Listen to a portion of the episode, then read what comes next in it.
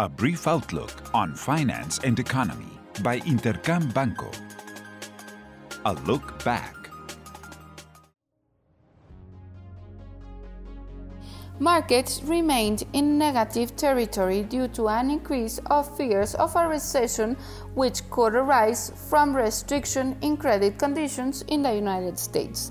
This followed the disclosure that two more banks are experiencing liquidity problems. In this context, the Federal Reserve raised the benchmark interest rate by 25 basis points to reach 5 to 5.25 percent.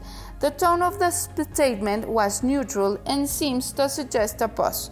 Markets have taken into account that interest rates cut will come as early as September. Meanwhile, the European Central Bank raised the benchmark interest rate by 25 basis points due to an acceleration in inflation. Regarding economic data, the United States Employment Report was released and surprised to the upside. In April, 236,000 jobs were created, and the unemployment rate fell to 3.4%, while wages increased by 4.4%.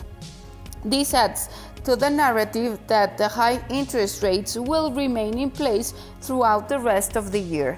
Leading economic activity indicators around the world suggest that there are divergent readings in manufacturing and services.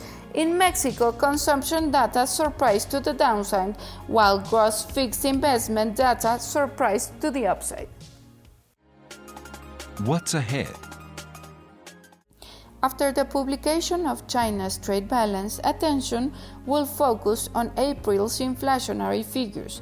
In the United States, general inflation is expected to remain at 5% in annual terms for a second consecutive month, making a pause in its downward trend.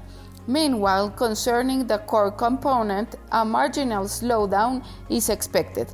In Mexico, inflation is expected to extend its downward streak and set at 6.26%, will be its lowest level since September of 2021. A 7.70 figure is expected for core inflation, placing it below 8% for the first time in nine months.